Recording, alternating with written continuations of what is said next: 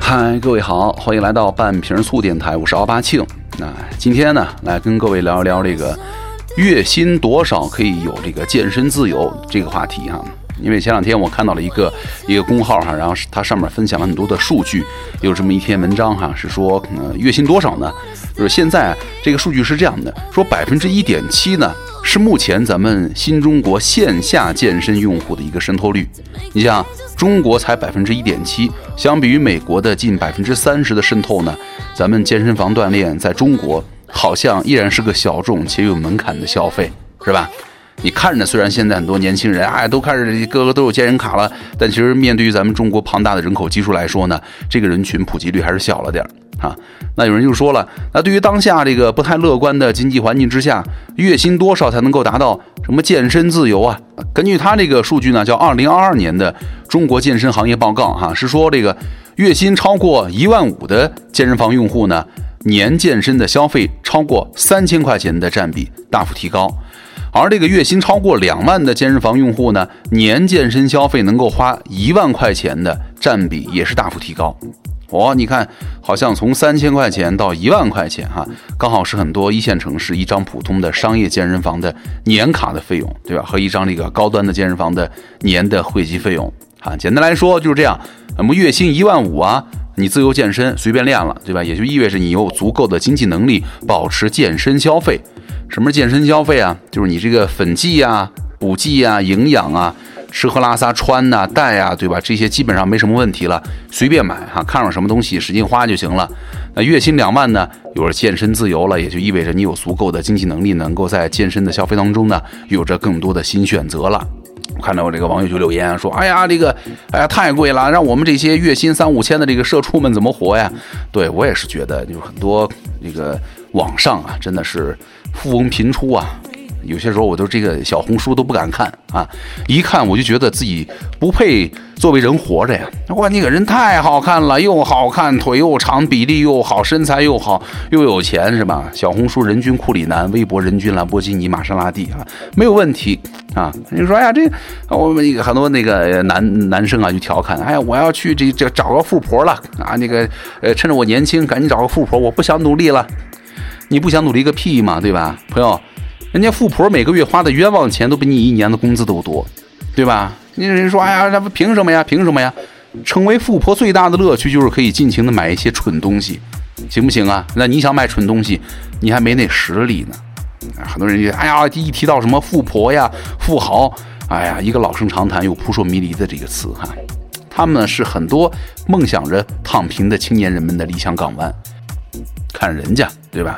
过着潇洒多金的快意人生，哎，你说，哎呀，阿姨，我不想努力了，你不想努力就去死啊，对吧？谁能看得上你啊？所以说，很多这个，呃，你看到的这个网上这个富婆们呢，哎呀，会花大量的时间、金钱，好像疯狂的尝试着各种的什么整形也好。医美也好，请私教也好，锻炼也好，以自己的行为呢来告诉全世界，是吧？我命由我不由天啊！那我必须要通过，呃，这个有限的这个时间呢，把这个无限的金钱给花出去，让我变得越来越好看，越来越年轻，对吧？你告诉他们每天吃吃便便，看起来更年轻，他可能也会做，啊，只不过这个在变美这事儿上，只有你想不到的，没有富婆们不敢做的。我之前看到一个一个段子嘛。就说这个泰国富婆呀，曾经在这个电视上公开人家自己的择偶标准啊。首先，这个第一条必须有六块腹肌；第二呢，必须小于二十五岁啊。那第三呢，啊，必须你这个身高得一米八以上啊。那第四呢，还必须是七十公斤以内的体重。你想想，这你受得了吗？对吧？而且我还看了之前一新闻说，一个富婆呀，花了一两万办了一个什么私教卡，就只为自己喜欢的这个，她喜欢肌肉男啊。但是呢，后来这个健身房跑路了，啊，富婆表表示，哎呀，我不在乎钱，我就是想健身，啊，是不是你的健身教练叫健身呢？对吧？所以说这个，有人就说了，哎呀，那我年收入多少，月收入多少，这健身自由啊？我觉得这个还是每个人情况不一样吧，对吧？你办了卡之后呢，你不一定有时间，你可能一万块的卡。什么咱们几个月工，你上上上班啊没有问题，对吧？你说办就办了。但是你能不能有固定的时间，每周固定的频率去训练呢？对吧？你比如说他这个公布哈。他们的会员呢，有一个健身房，他公布他们的会员月收入在一万块以上的这个中产呢，呃，都是这个一万块左右的收入。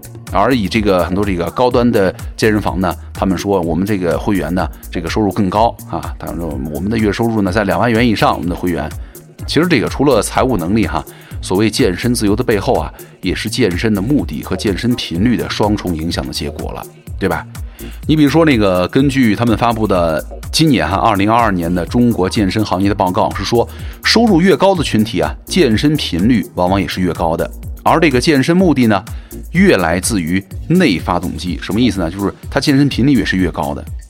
就是北京某年费在一万块钱左右的高端健身房的工作人员呢，就说了，他说这儿的会员呢，出勤率是很固定的，但是呢，场地的人流量变化并没有出现明显的规律啊，因为他说这儿的会员。基本上，人家越高端的人，基本时间也相对来说自由一点，对吧？这儿的会员大多也可以掌控自己的时间啊，不像很多咱们这个固定的我我们上班族一样，是吧？哎呀，朝九晚五，晚六晚七晚八，你晚上那个打一天工了，你就没有时间啊，或者再没有心情再去健身了啊。另外呢，以这个兴趣爱好为出发的出发点的健身房用户的健身频率啊，在四次以上，它就是每周四次以上的比例呢是百分之四十。而以社交人脉等外部动机为出发点的健身房用户呢，频率呢在四次以上的比例仅仅有百分之二十一点八，什么意思呢？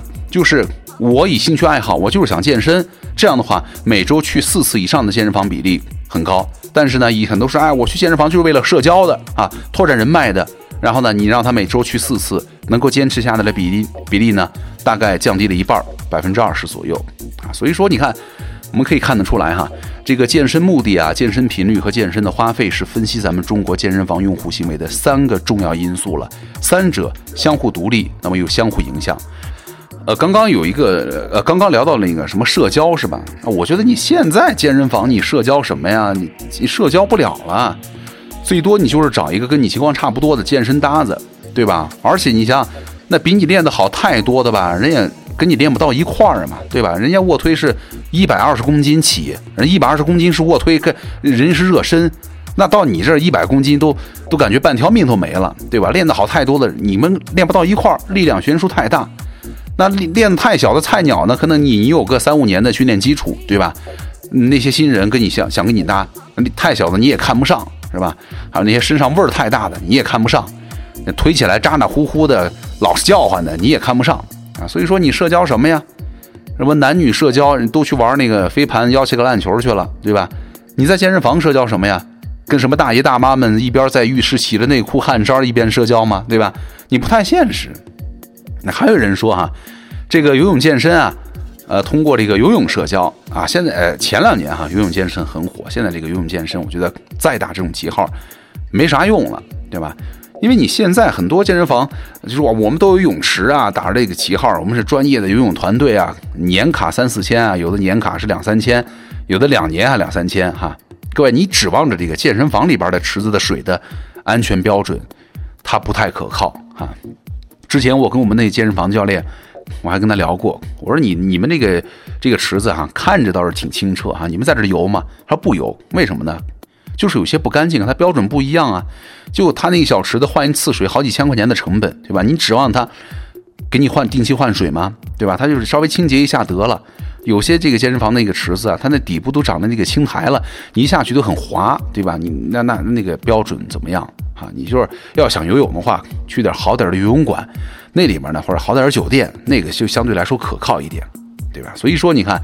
这个从目前的这个趋势来看呢，未来咱们中国健身房的用户啊，分层可能会更加明显。那具体表现，比如说你核心爱好者、高消费人群和初学爱好者用户这三种人群的画像就相对清晰了哈。而用于平衡这个方法呢，就是这三个因因素了。什么核心爱好者，对吧？人家练得好，那对于健身房的搭子是有要求的，对吧？一边一般人家这个核心爱好者练得好的。人家也都有自己的固定合作这个保护的伙伴啊，不是什么阿猫阿狗啊、阿猪啊都能混进去这个圈子，对吧？高消费人群呢，那就更不用说了。你指望着从你那八百块钱两年的健身房能交到什么高消费人群啊？对吧？也不太现实啊。啊，那初学爱好者呢，反而会简单点。我觉得你初学嘛，大家都是新手，都差不多情况，我们能聊到一块儿，对吧？你约着一块儿啊进步也没毛病。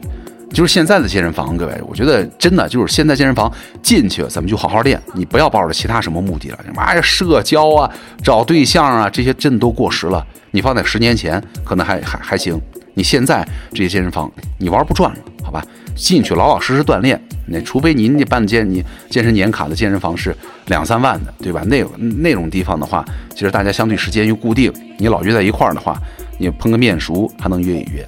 你要是正常就是。一千到三千块钱一年的健身房，就基本上去进去好好练就行了，不要想别的，对吧？那再说回这个月薪多少可以健身自由这事儿上，那他这个报告呢是说，截止到去年年底哈，咱们中国的健身房用户总数呢大概是两千四百万左右哈。那健身房的活跃用户的渗透率呢是百分之一点七，那这个数字跟二零二零年的数字啊差距不大。那同时呢，咱们中国健身房用户在分布上依然体现出了明显的三级市场分化。比如说，以北上广深组成的一线城市呢，占据了全国近百分之四十一的活跃健身房用户；成都、重庆、杭州、武汉所在的新一线城市呢，占据了全国百分之三十一点七的活跃健身房用户。那其他的城市呢，占据到了剩余的市场份额啊。所以说，你可以看到哈，这个北上广深的公司白领呢，依然是咱们中国健身消费的主力人群了。一般，在大城市嘛，收入肯定相对来说可观一点，在健身房消费啊、观念呐，对吧？那人家这些人群呢，可能也是什么冥想啊、SPA 呀、什么媒体呀、心理咨询呐，对吧？人家这些场所的消费者、潜在用户了。那现在不一样，现在你看，经济整体下行，对吧？我们的收入啊、支出都可能会面临紧缩。对于很多的健身房用户啊，这个财务状况啊，他们是怎么平衡的呢？这有一组数据哈，我们来看一看。他这个报告是说，现在啊，月薪超过一万五的健身爱好者呢，年健身就是每年健身在这个健身上花费超过三千的占比呢，大幅提高啊。刚刚我们也可以说到了，这个三千块钱可能基本上是一线城市一张普通的年卡的费用哈，可以被理解为这个自由健身，就是你有足够的经济能力保持健身习惯的一个门槛。另外呢，呃，还还有说，就说一一万多的年卡，对吧？两三万的。那根据这个北京师范大学呢中国收入分配研究院呢之前的一组数据哈，是说在咱们中国呢，月薪在一万五到两万块钱的人数呢，人口比重是多少啊？百分之零点五六，而月收入能够达到两万以上的人口呢，占比的比重只有百分之零点零五啊，这个人其实是基数是很少的。另外呢，基于二十余万份的调查分析显示啊，目前比如说在北京，你月薪超过两万的人数比例可能。是百分之九左右，而不是可能了，就是跟一个调查显示呢，有二十万份的样本，在北京，你如果你现在的收入啊是两万块钱了，对吧？大概是百分之九，有是这群人。那上海呢是百分之八，深圳和广州呢是百分之三点八和百分之三点三啊。所以说，所谓健身自由啊，对于很多人来说，依然是一种，呃，有点轻奢的生活方式。那除了这个财务能力之外啊，健身的轻奢性其实也体现在了健身的目的和频率上。目的、时间和财务，它有着三三重影响。就是你收入越高的群体啊，健身频率往往是最高的。那这个报告就说了，在健身频率固定哈每周四次以上的健身房的用户当中，月收入一万五到两万、两万到三万的用户呢，占比到了百分之三十四到百分之四十二。而月收入在五千到八千的健身房用户呢，健身频率在每周四次以上的占比呢，只有百分之二十三点二，对吧？你看得出来，你收入越低，你这个时间呢，相对来说就没有那么自由了。那另外呢，其实价格因素啊，现在依然也在影响着健身的消费意愿变化啊。那跟这个报告就说了，在健身房的用户终止消费的原因当中呢，价格因素是排在第一位的，占比是百分之四十五左右哈，远超于教练因素啊、健身房经营不善呢和地理位置因素啊。就是哪怕你这个呃教练老给我推销啊，你这个经营问题啊或者远一点，但是呢。你这个便宜，我可能也会更多的考虑一点哈，是很多朋友们就就就是多考虑考虑啊。当这个价格呢成为了很多消费者是否持续复购某种产品或者服务的主要因素的时候呢，怎么说呀？就证明这个商品或者服务的弹性很大。那对于消费者来说呢，他就是不是说什么刚需或者优先比较优先的选择了啊。你比如说奢侈品的消费，对吧？它在打折的时候呢，会有一个明显的购物高峰。而在这个自身涨价呢、经济环境下行啊、大家收支紧缩的时候呢，它也会面临销售的疲软和挑战，对吧？所以说，通过这个例子，也从侧面反映了健身消费的一个小的特殊性。因为现在嘛，你看，二零二零年开始，全球疫情带来的双重效应，一方面呢，疫情带来的健康意识增长，大家都觉得要锻炼身体了，对吧？客观上其实也推动了健身房的新会员的规模。那另外一方面呢，疫情对于线下场所的经营限制呢，给很多的线下场馆也带来很多的客客观的挑战。那你比如说。这个现在哈，虽然总的健身用户啊，并没有出现明显增长，但是呢，存量就是说现有的你办了卡的朋友们，你们的健身频率和健身消费，相比于二零二零年来说，都有了一个明显增长，而且呢，健身的目的啊更加成熟了啊，更加单纯了，不再有那些花里胡哨的想法了。你比如说，现在每周健身频率两到三次、四到五次和五次以上的比例呢，占比都高高过去年了啊。比如说各位，你们现在在去健身房练的时候。每周去几次啊？是不是频率慢慢的提上来了，对吧？还不包括你们在踢球、打球、玩飞盘、玩橄榄球的一个份上，对吧？这些其实都是我们在健身、我们在玩的啊。同时呢，还有一点就是健身房用户啊，对于社交人脉的需求啊，下降非常明显。就像刚刚我说的，对吧？从这个二零二零年的百分之三十下降到了去年的百分之十六啊。什么团课合照啊、健身打卡啊等什么类型的品牌的社群活动呢？它这个虽然有一定的社交属性哈，但是这两年慢慢的弱化了，对吧？因为社交带来的兴奋感呢，它从传统的健身房当中这种习惯慢慢的褪去了。健身行为啊，终究还是要落实到你的健身效果上。所以说，就有了现在很多新兴的运动的兴起嘛，对不对？所以说，这也就带来了健身房用户分层啊更加明显了。那就像我们刚刚说的，核心爱好者、高消费人群和初学爱好者，哈，各项啊更加的明显和清晰了。之前啊，这他们有一个数据，我觉得很有意思哈，叫威尔士健身啊对外披露的他们的会员的画像哈，会员年龄呢大多都是三十到四十岁。那在运动品牌方面呢，对什么安德玛啊、迪卡侬啊情有独钟，偏好葡萄酒啊、啤酒和国产的白酒。另外呢，他们这个健身俱乐部啊，更多围绕平台化、社交化和赋能化，优化了很多人的体验啊。这个都研究的很细了，对吧？连什么具体的穿着品牌啊，什么喝酒的偏好啊，都有已经都有这个什么研究了。其实我是觉得哈，你喜欢一件事情，相比较于全情的精力和时间的投入，财务状况啊，或者是钱，它不是最重要的，最主要的就是你的兴趣。和坚持了，你说是吧？行，今天跟大家简单呃聊了聊哈，说了说这个月薪多少可以健身自由。其实这个就只是一个话题，咱们稍微有点延伸。最重要的就是我们能够坚持去动起来，对吧？每周啊或者每天活动活动，对于我们自己的身体健康来说呢，还是一个比较 OK 的一个方式了，好吧？行，我们那个之前也说过哈，我们的这个半瓶醋呢也有了一个听友群哈。各位可以在微信上搜索“奥巴庆”，然后呢，添加了之后呢，然后就可以拉到群里，咱们一块儿相互交流，好吧？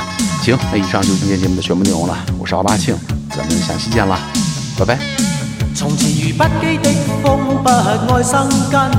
我说我最害怕细蚊，若为我痴心，便定会伤心。我永是个暂时情人，曾扬言不羁的心，只爱找开心。快慰过了便再独行，浪漫过一生，尽力笑得真，掩饰空虚的心。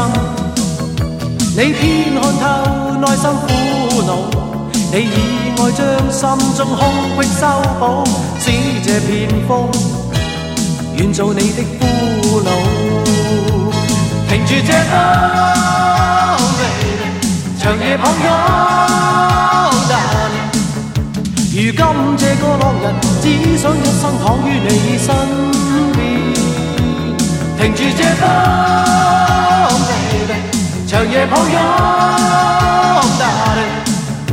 如今这个浪人，只想一生躺于你呼吸侧边。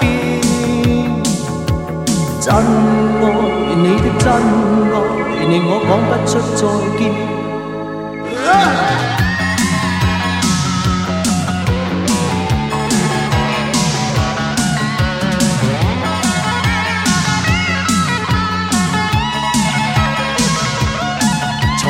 不羁的风不爱生根。我说我最害怕细梦，若为我痴心，便定会伤心。我永是个暂时情人，曾扬言不羁的心，只爱找开心。快慰过了便再独行，浪漫过一生，尽力笑得真，掩饰空虚的心。你偏看透内心苦恼。你以爱将心中空隙修补，使这片风愿做你的俘虏。停住这风，baby，长夜抱拥。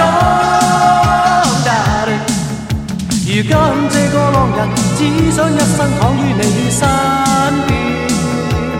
停住这风，baby，长夜抱拥。今这个浪人，只想一生躺于你呼吸侧边。真爱你的真爱，令我讲不出再见。停住这风，baby，长夜抱拥，darling。如今这个浪人，只想一生躺于你身边。停住这风。长夜抱